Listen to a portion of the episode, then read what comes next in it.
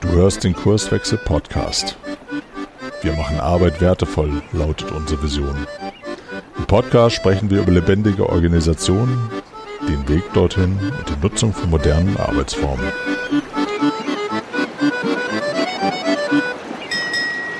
Hallo und herzlich willkommen zu einer neuen Episode im Kurswechsel Podcast. Mein Name ist Frank Wulfes und ich begrüße heute den Fabian. Ähm, Fabian, stell dich doch bitte kurz mal vor, bevor wir erzählen, worüber wir denn sprechen heute. Ja, grüß dich, Frank. Ähm, ich bin Fabian Konradi. Ich bin Consultant, so wie man das auf äh, Schöndeutsch sagt, also Berater für Unternehmen, die sich verändern wollen. Und da ist es halt der Fokus, den ich da setze auf den Menschen, auf dem Team und nicht gerade das, was sie tun, sondern wie sie es tun. Ja, so könnte man das beschreiben. Ja, cool. Ähm, jetzt kennen wir uns ja über einen gemeinsamen Kunden äh, und deswegen haben wir uns verabredet, mal einen Podcast aufzunehmen. Ich interviewe dich jetzt zuerst für unseren Kurswechsel-Podcast äh, und im Anschluss sprechen wir dann nochmal für deinen Podcast, weil du hast ja auch einen. Genau, das ne? sind die Ideenpioniere und äh, da geht's halt eben auch um das Thema Mensch und Entfaltung. Ja. Genau. Das werden wir natürlich in den Shownotes verlinken, ne, dass die Hörer sozusagen sich beides mal irgendwie anhören können. Ähm, und als wir überlegt hatten, worüber wir dann sprechen wollen, sind wir auf das Thema Effectuation äh, gestoßen. Ähm, und deswegen ist der Titel dieser heutigen Episode Effectuation, eine unternehmerische Entscheidungslogik. Jetzt sind die Hörer wahrscheinlich monstermäßig gespannt. Wer den Begriff vielleicht noch gar nicht gehört hat, steigen wir mal inhaltlich ein. Ähm, was ist denn Effectuation? Effectuation. Ähm, ja, Effectuation ist eine unternehmerische Entscheidungslogik. Also so wie okay, auch der Titel. Vielen Dank fürs Zuhören. genau. ähm, nee, also bei Effectuation geht es darum, dass man in der heutigen Welt, die ähm, offensichtlich für uns komplexer geworden ist von der Wahrnehmung. Die war immer schon komplex, aber jetzt nehmen wir sie auch als komplex wahr, dass wir da eine Logik haben, die jetzt mal außerhalb des Planbaren trotzdem zu Entscheidungen führen kann. Das heißt, ähm, bei einem Feld, was ich nicht kenne, wie soll ich denn da Entscheidungen treffen? Ähm, bei irgendwelchen Umständen oder Zufällen, die passieren, die kann ich ja nicht planen. Ja? Und äh, da gibt's verschiedene Logiken, bisher, nämlich halt eher die, ich sag jetzt mal, Wertschöpfungskette, die kennt, glaube ich, jeder. Ähm, da geht man von A nach Z und da gibt's einen Plan. Ja, und das gibt's bei Effectuation nicht. Das heißt, es handelt sich um eine Methode oder ein Rahmenwerk oder welche Gattung steckt dahinter? Gibt's, lässt sich das einsortieren? Eine Denkhaltung. Ich glaube, das ist eine Denkhaltung. Okay. Es gibt ja die kausale Denkhaltung und das ist halt eben dieses auf A folgt B, auf B folgt C und so weiter und so fort. Okay. Ähm, bei Effectuation ist es halt so, wir spielen da so ein bisschen mit der Gegenwart. Das heißt, wir haben eine Denkhaltung, nämlich eine holistische. Ja, der ganzheitliche Ansatz, ähm, den hat man im Kopf, nämlich man arbeitet an einem Projekt gemeinsam. Ähm, es sind Menschen, die beteiligt sind. Das heißt, es sind Blackboxen. Die kann man halt nicht vorher ähm, ja, lesen wie ein Buch. Und diese Potenziale, die diese Blackboxen haben, also die Menschen, die zu entfalten und zu nutzen in so einer komplexen Welt. Ich glaube, da ist auch wichtig nochmal zu sagen, ähm, das Komplexe ist nicht kompliziert. Ähm, denn kompliziert, das ist kausal. Das kann ich irgendwann ergründen. Komplex, das ist sprunghaft, das ist mehrdeutig. Das, ähm, wenn ich dir irgendwas sage, verstehst du es nicht so, wie ich es vielleicht sagen wollen würde. Und auch so, wie ich es meine. Da ist immer noch die Barriere der Sprache, der Kommunikation deswegen ist Effectuation auch eine Denkhaltung. Hm.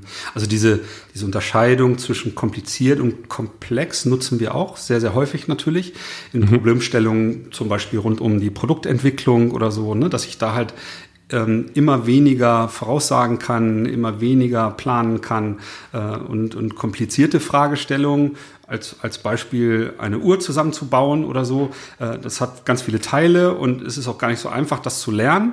Aber letztendlich lässt sich das immer wieder reproduzieren. Deswegen ist es eher ein, eine komplizierte Fragestellung.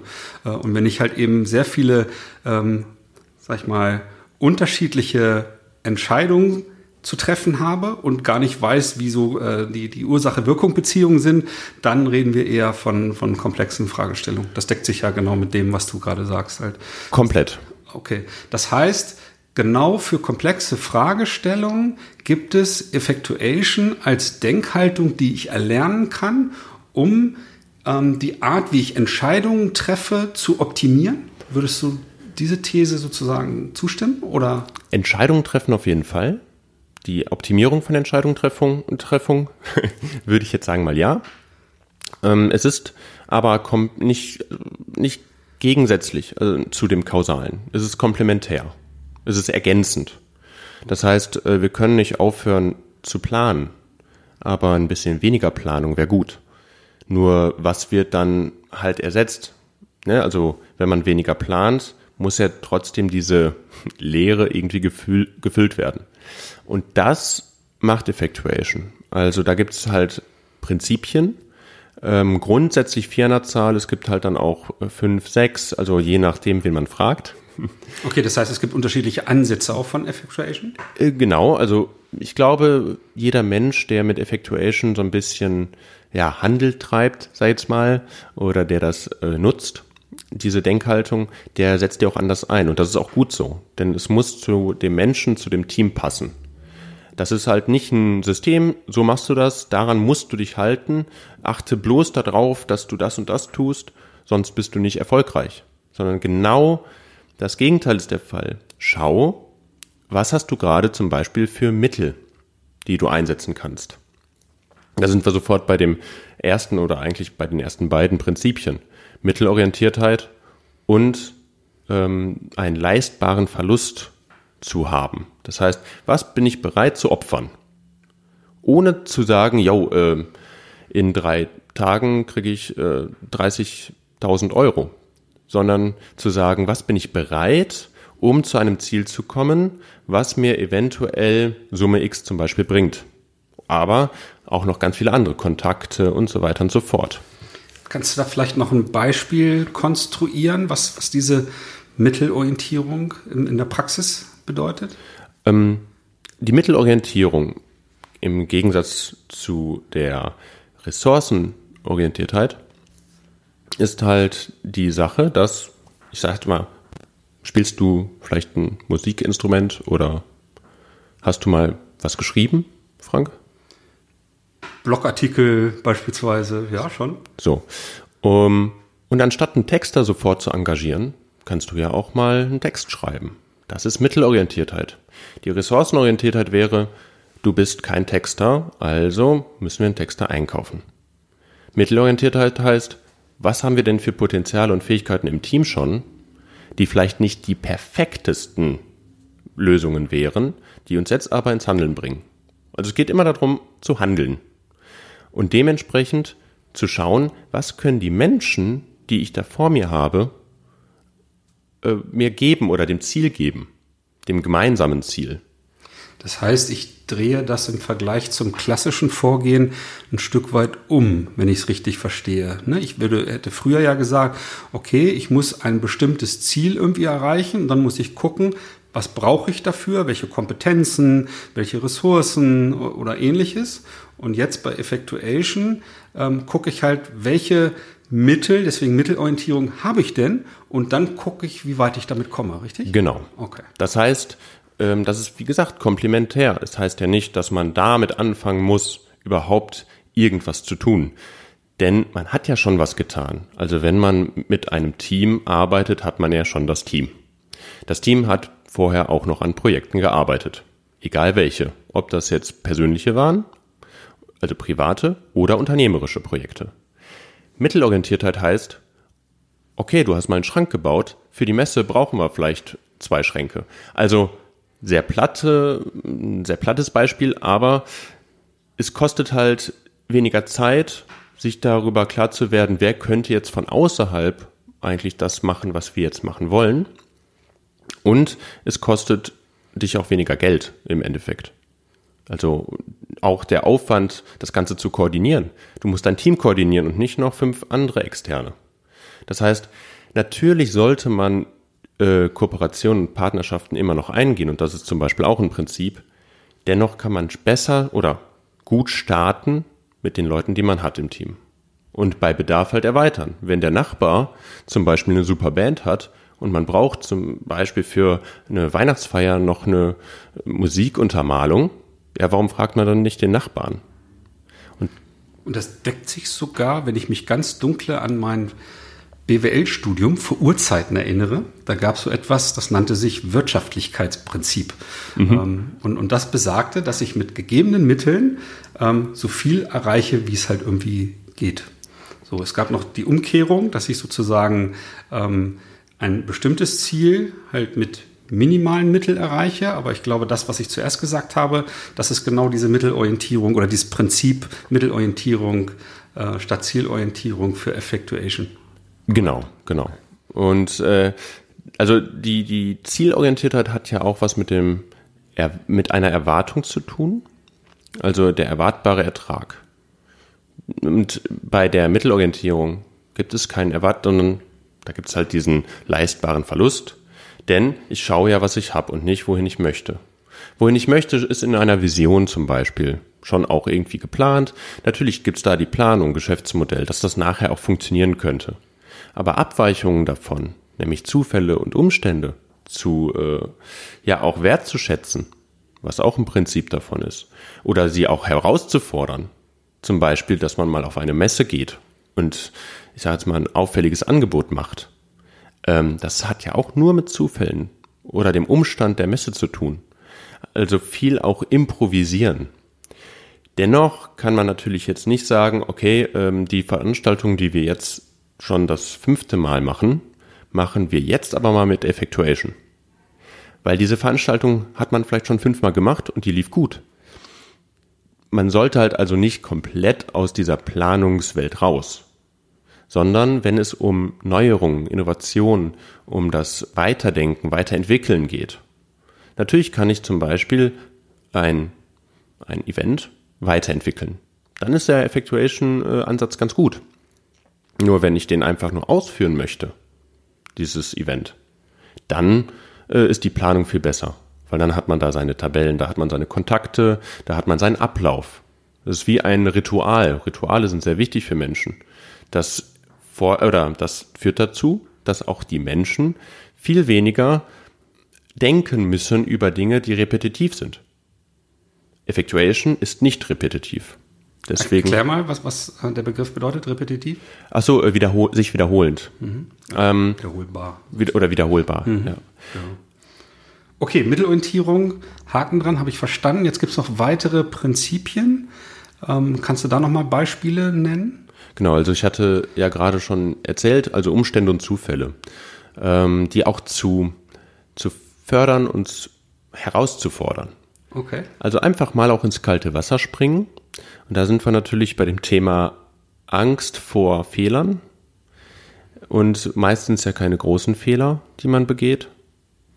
Natürlich relativ gesehen. Und da einfach auch zu schauen, ähm, ja, ein Beispiel, ne? Für, für, für einen Zufall, ähm, den man herausfordert. Ja, wie ich gerade sagte, mit einer Messe, man geht dann vielleicht mal mit einem pinken Shirt da drüber und hat einen Satz drauf. Äh, fällt bestimmt auf bei einer Messe wie der Demexco, ähm, wo dann die meisten vielleicht eher gediegener sind. Ja, und dann kommt vielleicht ein Zufall zustande. Trotzdem muss man natürlich auch überlegen, was, wozu könnte es denn noch führen? Ja, also zum Beispiel Imagewandel, den man vielleicht gar nicht möchte. Ähm, Naiv sollte man bei Effectuation natürlich nicht sein. Äh, dennoch gehört schon auch ein gewisser mutiger Anteil dazu, gerade solche Zufälle und Umstände herauszufordern. Wenn man das aber nicht möchte, also diese Herausforderung, also das zu herauszufordern, kann man aber auch einfach, ich sage jetzt mal, in der Gegenwart schauen, was, was habe ich denn, ne, mittelorientiert, was habe ich denn jetzt gerade? Und die Mittel auch die Umstände, das ist auch ein Mittel, wahrzunehmen. Und diese ganze momentan Achtsamkeitsphase, die mittlerweile aber nicht mehr nur ein Trend ist, sondern wirklich auch irgendwie ein Verlangen der Menschen. Die, die wollen sich mehr mit sich selbst beschäftigen, merken, dass sie in einem alten Trotz sind, Hamsterrad, was auch immer. Ähm, es gibt ja so seine Gründe, warum Achtsamkeit und äh, auf, also ein, eine erhöhte Aufmerksamkeit auf Details des Lebens äh, gerade stattfindet, führen zu einer höheren Wahrnehmung von Umständen und auch Zufällen. Auch eine geringere Angst vor eben einem Zufall, den man dann nutzt. Das heißt, ähm, wenn ich in der Lage bin oder mir bewusst ist, ich muss auch mal raus aus meiner Komfortzone und mutig mal Dinge ausprobieren, dann erzwinge ich sozusagen den Zufall, der mir Gutes tut. Du, du erzwingst erstmal den Zufall. Mhm, okay. Ob er dir Gutes tut, ist ja die Frage. Und das ist halt wieder die Perspektive. Deswegen würde ich sagen, Effectuation ist eher eine Denkhaltung.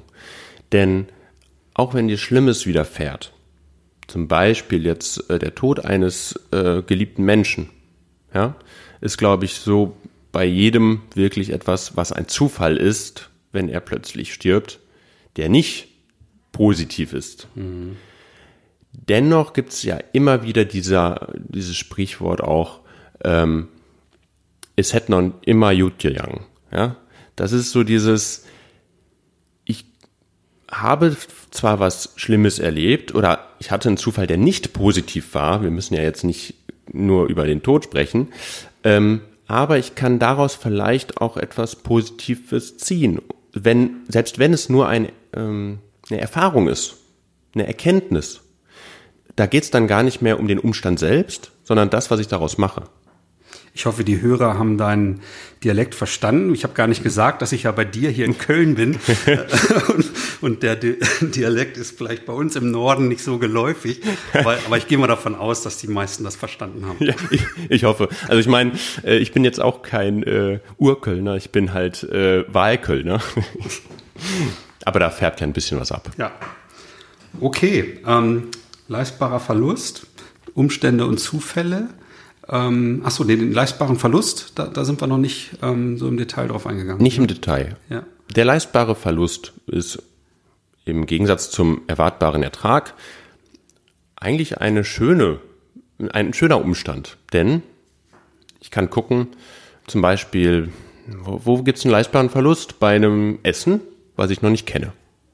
Zum Beispiel bei einem Restaurant.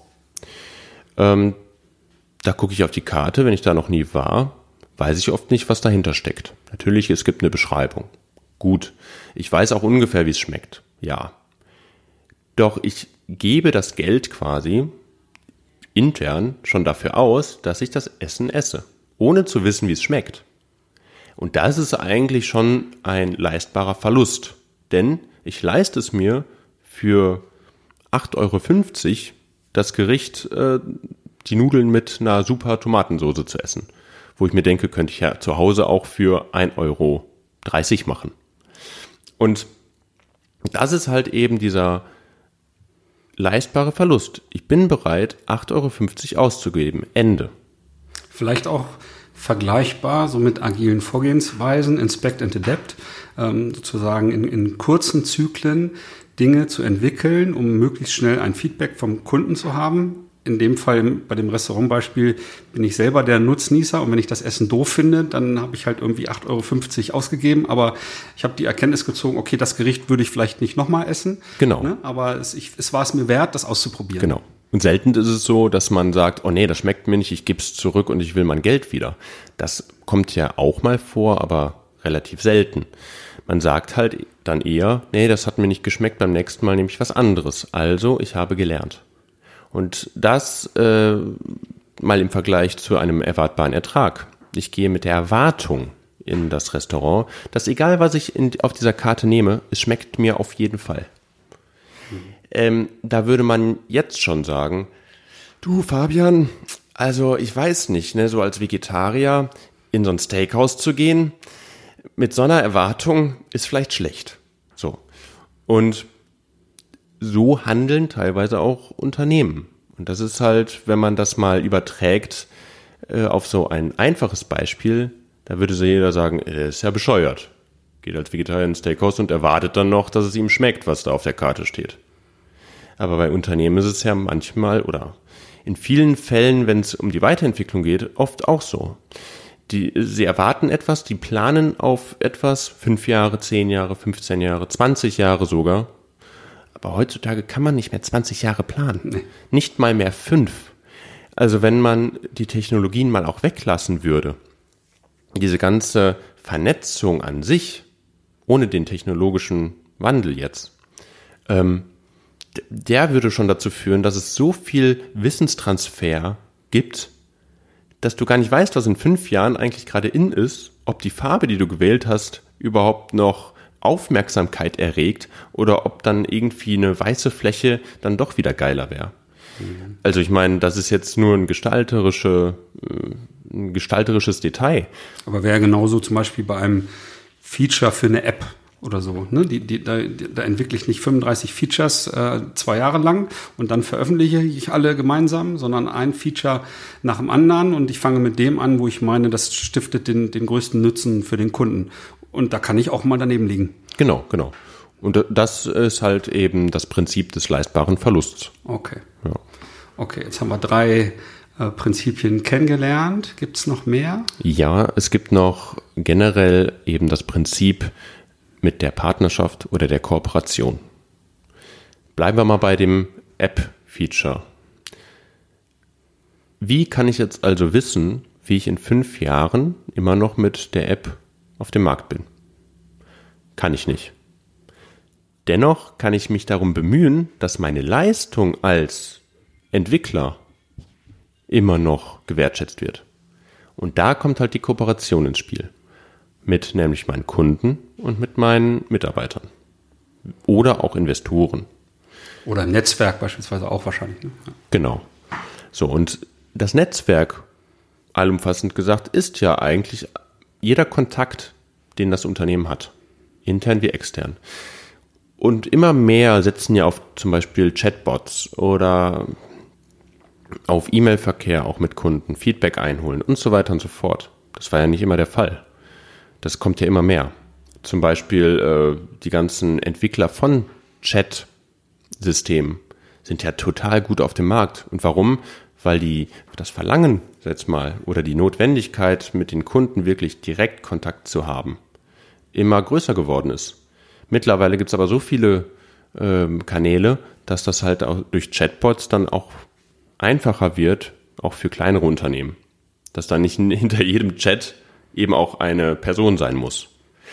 Ja, und das ist halt eben das Prinzip der Partnerschaften und Kooperation, nämlich in einer komplexen Welt immer noch aktuell zu bleiben.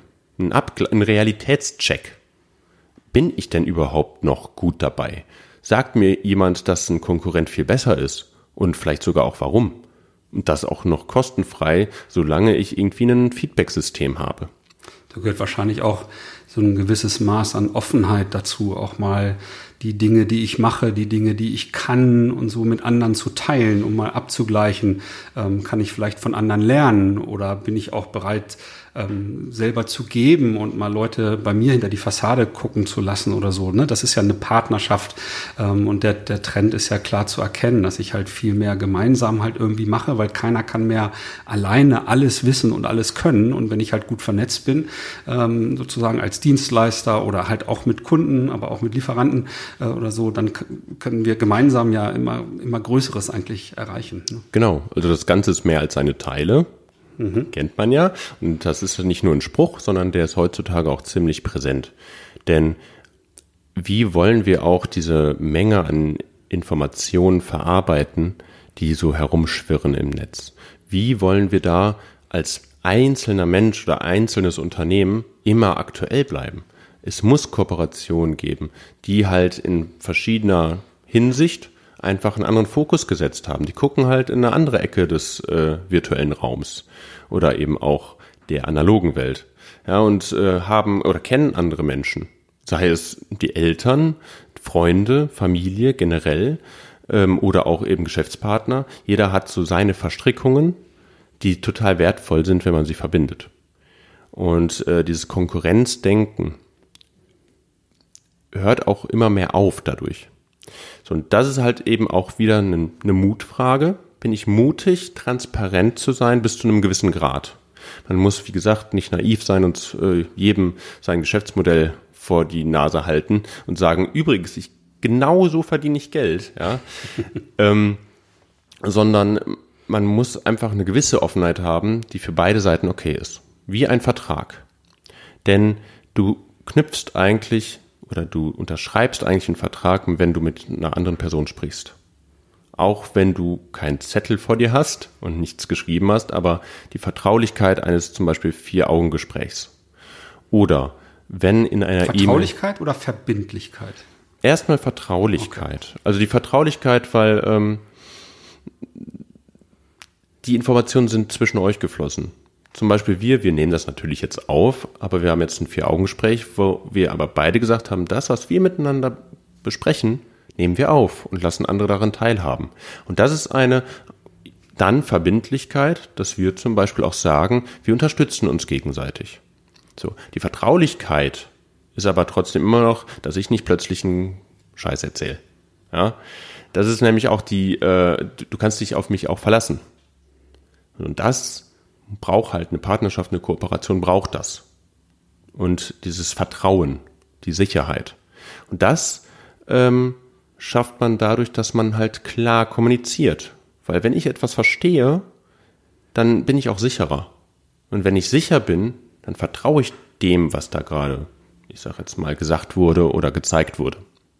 Wenn ich nicht mehr, äh, also wenn mir das nicht klar ist, was ich da sehe, verlässt mich meine Sicherheit, weil ich denke, hm, da stimmt irgendwas nicht und dann vertraue ich dem dann auch gar nicht mehr. Nicht zu 100 Prozent, nicht zu 90, vielleicht zu 50 Prozent könnte sein, könnte aber auch nicht sein. Und das ist so ein, eben das Prinzip der Partnerschaft, was eben auch auf Vertrauen fußt, nämlich dieses Zwischenmenschliche. Das mhm. ist eigentlich damit gemeint. Okay. Das heißt, wir haben jetzt vier Prinzipien kennengelernt. Mhm. Ist das jetzt ein vollständiges Bild oder gibt es da noch weitere? Ähm, es gibt noch das Prinzip der Menschenzentriertheit. Aber das ist eben auch eher eine Haltung. Genau wie zu sagen, das wäre jetzt noch ein weiteres Prinzip, wenn man es so nennen möchte, statt zu sagen, ähm, entweder oder, sagen wir beim Effectuation-Prinzip oder bei, dem, bei der Entscheidungslogik Effectuation sowohl als auch.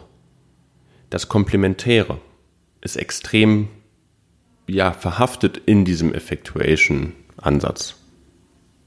Okay. Ähm, also die, die Prinzipien habe ich jetzt soweit drin, glaube ich. Jetzt müssen wir irgendwie den Bogen zu dem Begriff Entscheidungslogik irgendwie hinbekommen aus mhm. meiner Sicht. Vielleicht magst du uns da mal teilhaben lassen. Ja, also äh, der Bogen, das ist natürlich jetzt äh, praxisorientiert. Ne? Das heißt, warum Entscheidungslogik? Es gibt ja die Rolle des Entscheiders. Und das Schwierige ist halt heutzutage als einzelner Mensch Entscheidungen überhaupt zu treffen. Und das belastet auch viele, wenn man halt mal auch Gespräche führt. Ähm, keiner trägt die Verantwortung für so viele Sachen, die er teilweise auch gar nicht kontrollieren konnte oder nicht richtig 100% eben da Einsicht hatte, was da passiert ist. Dafür Entscheidungen zu treffen, das ich glaube, da fühlt sich jeder nicht gut. Wenn du Mensch sagst, dann meinst du einfach ein Mensch unabhängig davon, ob er im Privatleben eine Entscheidung zu treffen hat, als Unternehmer, als in welcher Rolle oder in welcher Eigenschaft auch immer? Oder gibt es genau. da Unterschiede? Also eher ähm, rollenunspezifisch Entscheidungen zu treffen. Die einen können es leichter als die anderen, aber wenn man halt nicht genau Bescheid weiß, tut sich jeder irgendwo schwer damit, würde ich jetzt mal sagen. Als Entscheider ist man natürlich in einer Rolle in einem wirtschaftlich getriebenen Unternehmen. Gut, außer jetzt bei NGOs, aber sagen wir mal in einem Unternehmen. Das heißt, da sind mehrere Menschen beteiligt an deiner Entscheidung oder durch deine Entscheidung. Warum ähm, bindet man diese Menschen dann nicht in die Entscheidung ein? Und das fördert halt das Effectuation. Der Effectuation-Ansatz fördert das, dass halt Teams in einen Entscheidungsprozess integriert werden können. Lass uns, lass uns gerne noch weiter in die Praxis gucken. Mhm. Wenn ich jetzt tatsächlich irgendwie Entscheider in einem Unternehmen bin ähm, und ich lese irgendwie über Effectuation oder lese einen Blog oder ein Buch oder was auch immer, wie nähere ich mich diesem Thema, äh, diesem Thema? Wie wende ich das an? Wie kann ich in der Praxis sozusagen ähm, mich an diesen Prinzipien orientieren, wenn ich eine Entscheidung zu treffen habe? Zunächst einmal das ganze Team zusammensammeln. Okay. So. Ähm, Meeting, Treffen, was auch immer. Wichtig dabei eigentlich ist eine relativ lockere Atmosphäre. Ist jetzt einfacher gesagt als getan. Doch man kann Atmosphären halt lockerer halten, indem man sagt, gut, komm, wir treffen uns vielleicht mal abends. Oder dass man halt das so abklärt, dass man zum Beispiel die Last, die Arbeitslast des Tages auch von den Mitarbeitern ab oder vom Team so ein bisschen äh, abhält. Im Sinne von, komm, wir nehmen uns jetzt einfach mal Zeit. Äh, die Woche steht jetzt im Zeichen von, wir treffen eine Entscheidung. So. Das heißt, da gehört Commitment zu. Ähm, und Commitment heißt ja, wir arbeiten an einer Sache gemeinsam. Und das muss erstmal klar sein. Denn diese gemeinsame Frage zu entwickeln, ist Teil des Effectuation-Ansatzes, ist Ziel des Effectuation-Ansatzes und optimalerweise, bevor man quasi mit dem Team sich zusammensetzt, sollte da schon auch eine gewisse, wie gesagt, Offenheit herrschen. So, das heißt also, mal mehr, mal weniger, haben wir jetzt gesammelt, ein offenes, offenherziges Team. Äh, und der, dann muss es einen Moderator geben. Und das ist jetzt mal in dem Fall der Entscheider. Denn der sollte eben durch diesen Prozess durchführen. Das heißt, ich bin jetzt beispielsweise Teamleiter in einem mittelständischen Unternehmen und ich möchte auf eine neue, modernere Art Entscheidungen treffen, also eher im Team statt irgendwie top-down. Ähm, und ich stoße irgendwie zufällig auf Effectuation oder mir wird das irgendwie souffliert und ich finde es cool. Das heißt, ich schreibe dann einen Flipchart voll mit den Prinzipien und erkläre meinem Team, wir wollen jetzt anders Entscheidungen treffen als noch letzte Woche. Kann das so ein Einstieg sein? Ja, auf jeden Fall. Also ich glaube, ähm, jeder Einstieg ist da der richtige, weil man sich einfach trauen muss. Es ist ein Experiment. So kann man es sehen. Ein Experiment wird nie als, ähm, ich sage jetzt mal, gefährlich erachtet, außer natürlich, man hat jetzt hier Chemikalien, die hochgehen könnten. Aber das Experimentieren, was man als Kind gemacht hat, diesen, diese Denkhaltung zu haben, was passiert, wenn ich das und das tue, ohne natürlich Menschen zu verletzen und die anzuschreien. Also das sollte man jetzt nicht tun, ist zwar auch ein Experiment, führt aber jetzt nicht zu dem Ziel. Das heißt, da ist jeder Ansatz, den man wählt als Entscheider, als Teamleiter, richtig. Weil es geht darum, Stück für Stück auch sich selbst oder die, das Team kennenzulernen. Auch wenn man vielleicht denkt, man würde es schon kennenlernen, aber vielleicht kennt man es erstmal nur auf der Ressourcenebene. Aber die Mittelebene, zum Beispiel, was macht ihr eigentlich so in eurer Freizeit? Wo seid ihr gut drin? Wo vielleicht gar nicht so gut? Eben ein bisschen offener zu werden das ist zum Beispiel eine Sache, wie man starten könnte. Schwierig dabei nur ist natürlich, sich darauf einzulassen. Gibt es denn noch mehr als diese Prinzipien, die mir dabei helfen können? Ähm, es gibt am Anfang drei Fragen, die man sich stellen kann. Jeder Einzelne und auch das Team. Und das geht so hoch, dass man es auch für ein Unternehmen theoretisch ähm, sich stellen könnte. Und das ist, wer bin ich, was weiß ich und wen kenne ich. Das sind so drei Fragen, die können das Ganze ganz gut ans Laufen bringen. Denn wer bin ich, ist eine Frage, die kann man eigentlich nur für sich selbst beantworten. Und da äh, wird man bestimmt auch keine Ant die Antwort drauf finden, sondern es ist ein Prozess, ein steter Prozess. Und Iterationen kennt man ja aus dem Design Thinking, also dieses immer wiederkehrende, dieser immer wiederkehrende Prozesspunkt ist bei Factuation genauso. Wir kehren zu dieser Frage, wer bin ich, was weiß ich und wen kenne ich, immer wieder zurück. Dafür müssen wir aber einmal einen Startpunkt wählen. Und am besten schreibt man das auf, weil dann hat man es zu einem gewissen Zeitpunkt mal da stehen. Das heißt, Gehen wir wieder zurück zu unserem Teamleiter beim, beim Mittelständler. Ich habe mein Team eingesammelt. Ich habe meinem Team erklärt, ähm, folgende Prinzipien liegen halt zukünftig den Entscheidungen oder der Entscheidungslogik zugrunde, ähm, die wir gemeinsam anwenden werden. Ähm, vielleicht äh, mache ich auch ähm, diese drei Fragen, wer bin ich und so weiter, transparent und erarbeite gemeinsam oder teilweise individuell da das, was den Kollegen dann in dem Moment halt einfällt, um halt eine Basis zu haben. Genau. Kann ich mir das so vorstellen? Der, genau, der Prozess ähm, ist optimalerweise spielerisch.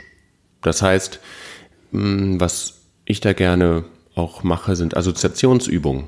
Das mache ich mit meinen Studenten zum Beispiel auch, um zum Beispiel an einem Thema ein bisschen mehr oder ähm, eine andere Herangehensweise zu haben, gehe ich halt von dieser bildlichen, visuellen, von der ganzen sinnhaften, also mit allen Sinnen halt an das Thema dran. Zum Beispiel, wie riecht meine Marke? Oder wie riecht mein Team? Ich meine, wenn man jetzt sagt, nach Schweiß, ist das oftmals keine positive Assoziation, aber es ist, es ist eine, um die man auch ernst nehmen sollte. Und da ist halt wichtig, dass man auch spielerisch da dran geht, aber mit einem ernsthaften Ziel. Also weniger analytisch, sondern so ein bisschen mit einer Leichtigkeit oder so, dass es halt auch Spaß macht, diese Dinge zu erarbeiten. Aber genau. es ist trotzdem so eine Art, so verstehe ich es, Bestandsaufnahme, um überhaupt erstmal im Team herauszubekommen, ähm, ne, was kann ich, also ne, was für Möglichkeiten stecken eigentlich in dem Team, was bis jetzt vielleicht verborgen war. Auf jeden Fall und ähm, auch eben nicht den Anspruch zu haben, alles zu protokollieren. Denn das würde das Spielerische auch nicht fördern. Man kann es nachher analysieren. Das heißt also, alles, was man da irgendwie, ja, ich sag mal, auf das Papier schreibt oder irgendwo anders hinklebt, das kann man nachher abfotografieren, man kann da seine Schlüsse draus ziehen im Team. Das sollte aber auch im Team passieren und nicht einzeln. Ähm, auch verschiedene Assoziationen zum Beispiel, ganz am Anfang, gerade mit den Fragen, wen kenne ich? Hm, wenn man sich der ganzen Sache ein bisschen anders eben öffnet, merkt man auch, ups, ich kenne ja viel mehr Leute, als ich dachte. Das zielt ja auch auf dieses Prinzip der Partnerschaften hin. Genau, mhm. genau. Und wir kennen nicht den Gärtner von unserem Teamkollegen, aber er kennt ihn und findet ihn vielleicht klasse. Und schon könnte der Gärtner theoretisch ähm, ich sage jetzt mal, das Büro begrünen. Ja, warum nicht? Und warum das Büro begrünen? Vielleicht ist rausgekommen, dass es eben halt eher nach Schweiß riecht und äh, Stress. Ja, also das sind so Assoziationen, die sehr oft äh, miteinander einhergehen. Und man möchte aber einfach ein anderes Klima schaffen. Und ein anderes Klima ist teilweise ziemlich theoretisch und modellhaft äh, aufgehangen. Aber warum fängt man nicht einfach an, das Klima wirklich zu ändern, nämlich mit Pflanzen. Natürlich muss sich darum einer kümmern. Es gibt halt da auch wieder Rollen. Das heißt, äh, wenn die Pflanzen eingehen, ist das Klima, glaube ich, nicht besser, sondern eher noch schlechter.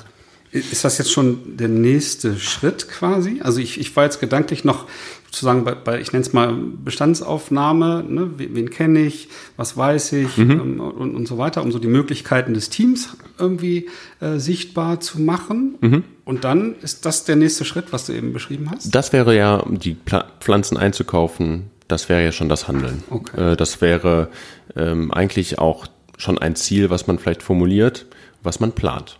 Weil da ist der, also bei der Planung ist Effectuation eigentlich raus.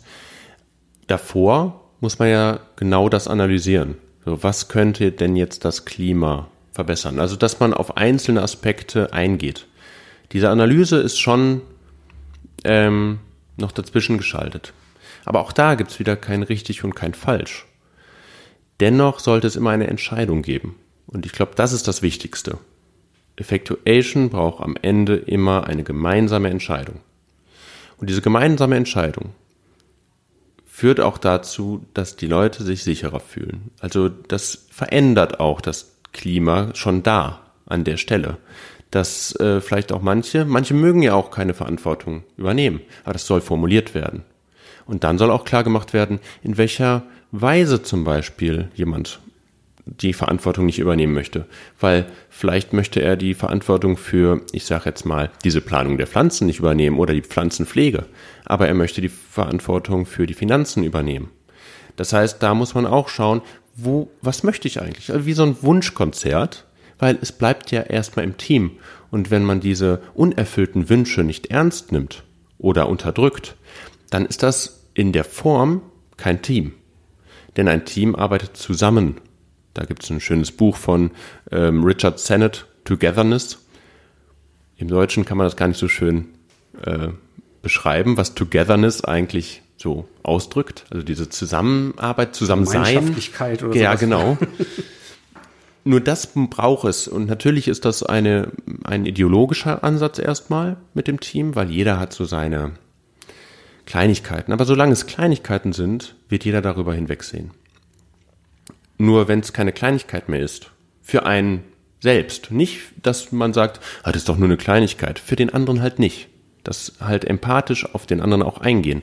Das fördert das Effectuation-Prinzip oder der Ansatz. Gehen wir wieder zurück Ja. zu unserem Teamleiter. Wie- Wieder ein bisschen ab. ich merke, ich äh, wandere oftmals so ein bisschen ab. Genau, und ich hole dich wieder zurück, sozusagen in die Praxis. Unser, unser Teamleiter, Ja. der Ja. zum Beispiel einen Workshop mit seinem Team macht, wie vorhin schon erwähnt. Wir haben uns die Prinzipien angeschaut. Wir haben mal so eine Bestandsaufnahme gemacht. Welche Möglichkeiten haben wir denn? Äh, was für Partnerschaften sind, sind denkbar? Was für Wissen ist im Team? Äh, und, und so weiter. Wie komme ich dann ähm, auf diesen Schritt ähm, mit den Pflanzen oder Dinge zu tun? Wie komme ich an die Dinge und wie komme ich dann an die Entscheidung? Ähm, wie kommt man an die Dinge? Also, wenn wir jetzt nochmal in diesen Raum gehen, da sitzen halt vier Personen plus dann der Teamleiter, der den Moderator macht. Also erstmal auch sich selbst ein bisschen zurückhält. Weil er ja auch das, den ganzen Prozess dann steuert, den Tag. Ähm, dann gehen wir erstmal davon auch aus, wir haben halt wirklich einen halben Tag Zeit. Also nicht mal eben in 30 Minuten, ich wollte mal da was Neues ausprobieren, sondern einfach den Leuten auch Zeit geben. Und diese Zeit brauchen wir, um Mehrwert zu schaffen. So, und wir, wie schaffen wir halt diesen Mehrwert? Wie schaffen wir nachher, dass da wirklich Pflanzen stehen? Oder überhaupt darüber gesprochen Die wird? Idee, dass, dass ich Pflanzen brauche, vielleicht. Genau. Wie entsteht die? Ähm, wir haben ja diese Fragen dann ganz am Anfang gehabt, die drei. Und am besten sagt man, also sch- schreibt man erst erstmal auf den Zettel auf, was denken die Leute dazu? Also assoziativ. Wie gesagt, diese Assoziation ist super, weil jeder Mensch, egal wo er steht, egal welche Position er hat, egal wie das Team strukturiert ist, ob interdisziplinär, ob hochspezialisiert, jeder Mensch hat Assoziation. Wenn ich zum Beispiel eine, ein, ein, einen gelben Kreis sehe mit sechs, sieben Strichen dran, die alle so wegstrahlen, ja, dann ist es Äh, Nochmal bitte. also ein, einen gelben Kreis mit sechs, sieben Strichen, die davon abstrahlen. Eine Sonne fällt mir dazu ein. So. Und das sind ja so Sachen, jeder hat diese Fähigkeit, assoziativ zu denken. Mal mehr, mal weniger, das hat ein bisschen was mit Training zu tun. So. Und das muss man halt auch vorher wissen. Es geht nicht immer darum, ob die Menschen mitmachen wollen oder nicht, sondern ob sie es auch können. Und da auch drauf einzugehen.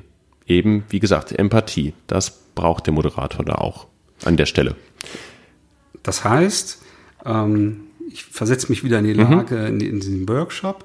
Ähm, ich, ich teile die Dinge, die ich weiß, äh, die, die, die Menschen, die ich kenne und so weiter. Und die Kollegen ähm, betrachten genau das, was halt alle anderen halt irgendwie äh, aufgeschrieben haben. Und dann fängt dieser Kreativprozess an, dass ich sozusagen Zusammenhänge herstelle oder Ideen äh, direkt halt irgendwie erfinde, ähm, weil der, der Kollege hat irgendwie aufgeschrieben, ich kenne einen Gärtner und ich habe dann die, Idee, ach, du kennst einen Gärtner. Es macht total Sinn, dass wir Pflanzen im Büro haben. Ist das sozusagen die, die diese Kausalitätskette? Ich glaube, da ein, ein Zwischenschritt gibt's da vielleicht, und zwar den, warum kommt der, oder das Teammitglied überhaupt auf den Gärtner?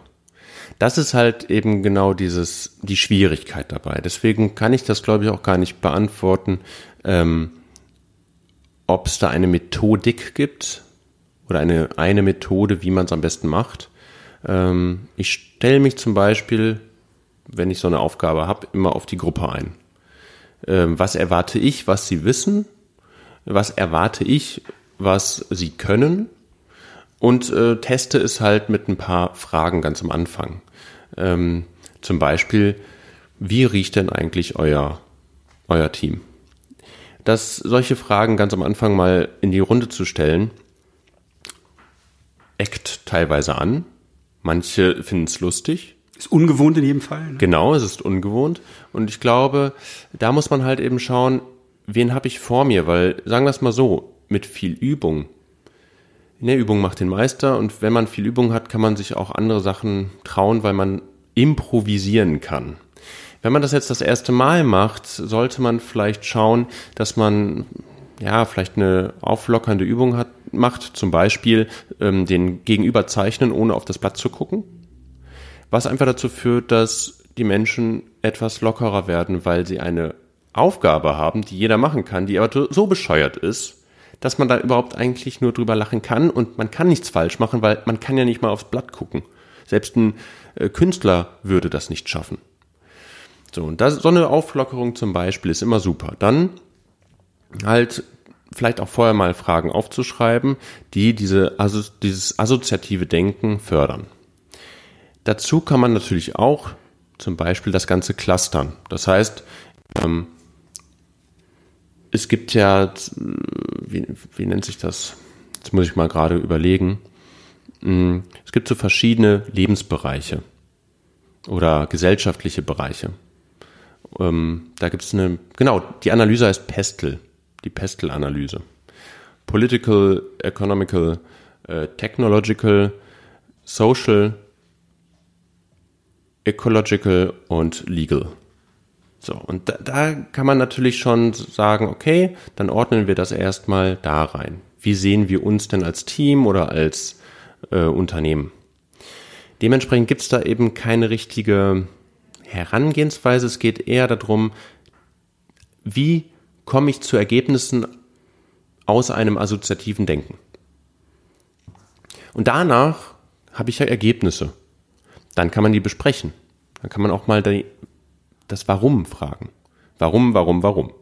Und dann kommt man auch schon sehr tief eben bis zum Gärtner oftmals, weil du weißt gar nicht, was für Antworten dann kommen von den Leuten. Und man muss am Anfang bei den ersten zwei, drei Warums muss man hartnäckig sein. Und danach gibt's wie so ein Flow. Dann wissen die Leute auch, ah, okay, und das und das. Dann kommt das Spielerische. Dann kommt dieses, ich kann hier gar nichts falsch machen, ich kann einfach Antworten geben. So. Umso die, die Ergebnisse werden reichhaltiger und besser natürlich, je öfter man es macht weil dann auch das Team versteht, was man da macht und auch derjenige, der es moderiert. Wo, wo führt dieser Prozess dann final hin? Was ist das Ergebnis? Zu handeln. Das heißt also gar nicht mehr eben sich an einen, also einen Plan im Vorfeld schon erarbeiten zu müssen, sondern aus einer, zu, aus der Beobachtung der Gegenwart einen Plan zu schmieden auf eine ganz natürliche Art und Weise im Team. Und nicht top-down, sondern bottom-up. Und bottom-up, da ist halt eben die Frage, was ist dann noch das Up? Wenn nämlich jeder in dem Plan oder in den Plänen, die man dann entwickelt, eigentlich nur noch eine funktionale Rolle übernimmt und keine, ich sag jetzt mal, Machtrolle mehr. Denn das entkoppelt auch die Menschen in ihrer festgeschriebenen Rolle. Denn dann ist der eine mal der, der sich darum kümmert, um die Finanzen, um das Budget und dann mal der andere. Natürlich muss man sagen, es gibt immer noch Aufgaben, warum man dann auch bei dem Unternehmen zum Beispiel arbeitet. Jeder spezialisiert in einem Gebiet. Das, wir sprechen ja auch jetzt nur von diesem Effectuation-Ansatz. Aber da brechen die Machtstrukturen etwas auf bei einem Team, wenn man auch diesen Effectuation-Ansatz benutzt oder öfter nutzt. Sich einfach daran wagt. Das heißt, am Ende, wenn ich ähm, diese ganzen Handlungsmöglichkeiten mit dem Team äh, identifiziert und, und gestaltet habe, dann muss ich ja irgendwie zu der Entscheidung kommen, okay, welche Dinge mache ich denn? Welche Dinge setze ich um? Welche Dinge, wer, wer übernimmt die Verantwortung für, für die Ideen, für die Umsetzung der Ideen? Wie, wie funktioniert das dann? Klar, also wenn wir jetzt sehr viele Antworten haben, sehr viele Ideen, muss man priorisieren.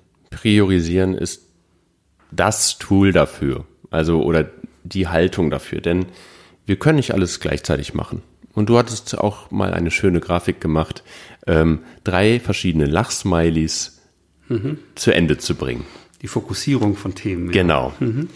Und ähm, der frühzeitige Kundennutzen sollte natürlich immer im Vordergrund stehen. Das ist beim Effectuation-Ansatz jetzt nicht primär festgeschrieben als Prinzip oder so, aber man könnte es eben hinzufügen. Das ist halt dann die persönliche Note. Möchte ich eben das priorisieren, dass eben wirklich eine Sache fertig gemacht wird, bevor die andere Sache anfängt? Oder kann ich auch Sachen parallel machen? Aus dem Grund, dass ich eben weiß, was kann ich jetzt mir leisten zu verlieren? Nämlich die Arbeitszeit von zwei, drei Teammitgliedern, weil wir sind zu sechst und jeder arbeitet an einer Lösung zu dritt. Das heißt aber auch, natürlich muss man priorisieren, was passiert, wenn da jetzt mal was, ich sag jetzt mal, schief geht. Oder wenn die eine Gruppe gut vorankommt und die andere nicht. Das heißt also auch ein Commitment wiederum, dass das Team sich hilft, dass man sich nochmal zusammensetzt, dass jeder da bereit ist und nicht sagt, nee, das ist ja deine Aufgabe. Das gehört zum Effectuation-Ansatz auch dazu, denn das Mittel ist ja trotzdem noch da. Du hast das Team, also solltest du darauf auch zugreifen. Das ist genau diese Haltung, die du am Anfang beschrieben genau. hast. Ne? Mhm. Genau. Und dementsprechend priorisieren, wie tut man's? Ähm, was ich nicht mag, ist Dotmocracy, weil man sieht die Dots und je nachdem, wer welchen wohin klebt, und das kriegt jeder Mensch mit. Jetzt wird nicht jeder der Hörer wissen, was so. du damit meinst. Musst du vielleicht ein bisschen erklären. Okay, sorry. ähm, also Dotmocracy, da hat man Klebepunkte und man hat verschiedene Blätter, wo jeweils eine Idee zum Beispiel draufsteht. Also Abstimmung mit Klebepunkten meinst du damit? Genau. Mhm. So, und ich klebe jetzt halt, ich fange an, weil ich, ich sage jetzt mal, da forsch bin und klebe meinen Klebepunkt auf eine Idee, die vielleicht anderen nicht gefallen könnte. Aber plötzlich kleben da bei meinem Punkt äh, fünf andere, weil ich einfach vielleicht auch gemocht werde in dem Team. Was dann aber vielleicht gar nicht mehr damit zu tun hat, dass vielleicht die vier davon eine andere Idee viel besser fanden. Und das ist halt so, ein bisschen dieses ähm, Gesell dieser gesellschaftliche unbewusste Zwang, den bei Dotmocracy, bei diesem ähm, bei dieser Mechanik ähm, ich ein bisschen schwierig finde, wenn es halt um so kleinere Teams geht. Besser ist es halt bei der äh, Priorisierung wirklich eine Diskussion zu führen. Das ist natürlich anstrengender, aber bringt wirklich auch nochmal die Leute dazu, sich gewahrt zu werden, was der eine oder andere denkt. Und da muss man halt auch als Moderator dann zum Beispiel schauen, dass auch die Introvertierten auch eine Stimme bekommen so im agilen Umfeld gibt es natürlich auch so den einen oder anderen methodischen Ansatz, wie ich im Team ähm, gemeinsam Themen priorisieren kann, ne, so Estimation Games und solche äh, solche Dinge, wo es um Reihenfolgen geht und und ähm, die halt helfen sollen, sage ich mal Prioritäten transparent zu machen, dass es nicht nur eine Diskussion ist und am Ende ja weiß ich immer noch nicht so richtig, äh, was mhm. ist jetzt am wertvollsten, ne, sondern es wird dann auch sichtbar. Ne, das sind wahrscheinlich genau die Methoden, ähm, die du dann auch anwenden würdest. Ne. Also mir geht zum Beispiel ja. ähm, ähm, bei, bei so Dot-Votings am, am Ende von Workshops, so Feedback, so, dass da ähm, geht mir genauso, wie du es beschrieben hast, äh, auch so, dass ich sowas halt, also ganz, ganz früher habe ich sowas durchaus mal angewendet äh, und da bin ich aber auch lange weg davon, äh, weil dann immer diese Punktwolken entstehen. Halt, genau. Ne? Einer klebt auf 80 Prozent und die anderen drumherum. Genau, so, ne? richtig. Ne? Deswegen ja. so ein richtig ähm, faires Feedback ist dadurch eher nicht möglich. Also entweder anonymisiert oder tatsächlich verbal. Das wäre das, was du mit Diskussion dann meinst, oder genau. so, weil man dann halt viel mehr dann ähm, an, an Wahrheit äh, hoffentlich dann rausbekommen. Genau, also da geht es auch wieder darum, am besten kann man priorisieren in einem offenen Team, das äh, Kritik und Feedback geben kann. Ähm, Fabian, wir nä nähern uns unaufhaltsam der maximalen Timebox, die wir uns vorgenommen haben. Ja. Ähm, überleg noch mal, was gibt's vielleicht noch für ähm, finale Botschaften zum Thema Effectuation, die für die Hörer interessant sein könnten? Ähm, ich glaube, da gibt es nur so ein bisschen ein Appellieren an den Mut zu experimentieren, an den Mut, sich auch gerade als Führungsperson zu öffnen und nicht Angst zu haben, dass man dann, äh, ja, ich sag's mal, seine Position verliert, sondern dass man die eigentlich nur stärken kann dadurch, dass wir immer, egal was wir tun, den Menschen eigentlich auch im Kopf haben sollten, dass es wirklich für einen Menschen gedacht ist, was wir tun, egal welche Maßnahme, egal was man für ein Projekt hat. Im Endeffekt gibt uns der Mensch zum Beispiel das, die Wertschätzung, das Geld, was auch immer. Und ich würde sagen, Effectuation einfach mal machen. Also einfach mal anfangen, genau offen zu sagen, ich habe das gehört, ich finde das irgendwie cool, ich habe vielleicht sogar Angst, das zu nutzen, weil ich nicht weiß, wohin wir kommen. Ich kann euch nichts versprechen. Ähm, es ist halt ein Experiment. Wenn jetzt ein Hörer sagt, Mensch, ich, ich finde das spannend und ich möchte mich dem Thema mal nähern, ähm, hast du da einen Tipp, wie jemand da, da vorgehen sollte? Also, wenn man wirklich sich darum kümmern sollte, dann von Michael Faschingbauer das Buch Effectuation. Denn das fasst das Ganze ziemlich gut zusammen, gibt auch viele praktische Tipps, ähm, zum Beispiel auch Thema Risiko, ähm, Ungewissheit und Unsicherheit. Das haben wir jetzt heute nicht angesprochen. Ich meine, dieses Thema ist auch wirklich noch ziemlich weitläufig. Ähm, aber damit kann man gut anfangen mit dem Buch. Mhm. Oder einfach mal im Internet unter effectuation.at müsste das sein, da zu gucken. Mhm. Ich werde das in den Show Notes verlinken. Ja, super. Ähm, wenn, dich persönlich jetzt jemand kontaktieren möchte nach dieser Episode, auf welchem Kanal äh, wäre dir das am liebsten? Äh, also gibt's bei Xing äh, und LinkedIn. Okay. Ich glaube, das ist das Einfachste. Okay, das werden wir auch in die Shownotes äh, tun. Ja, Fabian, dann danke ich dir für den spannenden Austausch. Ja, ich danke dir. Zum Thema Effectuation. Ähm, ja, wenn ihr Hörer da draußen äh, irgendwie Feedback für uns habt, ähm, Anregungen, Themenwünsche, äh, dann schreibt uns gerne uns Kurswechseln. Äh, die E-Mail-Adresse lautet podcast.kurswechsel.jetzt oder per Twitter at Kurswechsler ähm, oder auch mich persönlich. Äh, ich bin auch in den gängigen Kanälen leicht zu finden. Äh, von daher, ja, vielen Dank, dass ich hier sein durfte und ja. bis bald. Bis bald. Tschüss. Wir freuen uns auf dein Feedback und deine Themenwünsche. Melde dich gerne per Mail. Die Adresse lautet podcast.kurswechsel.jetzt.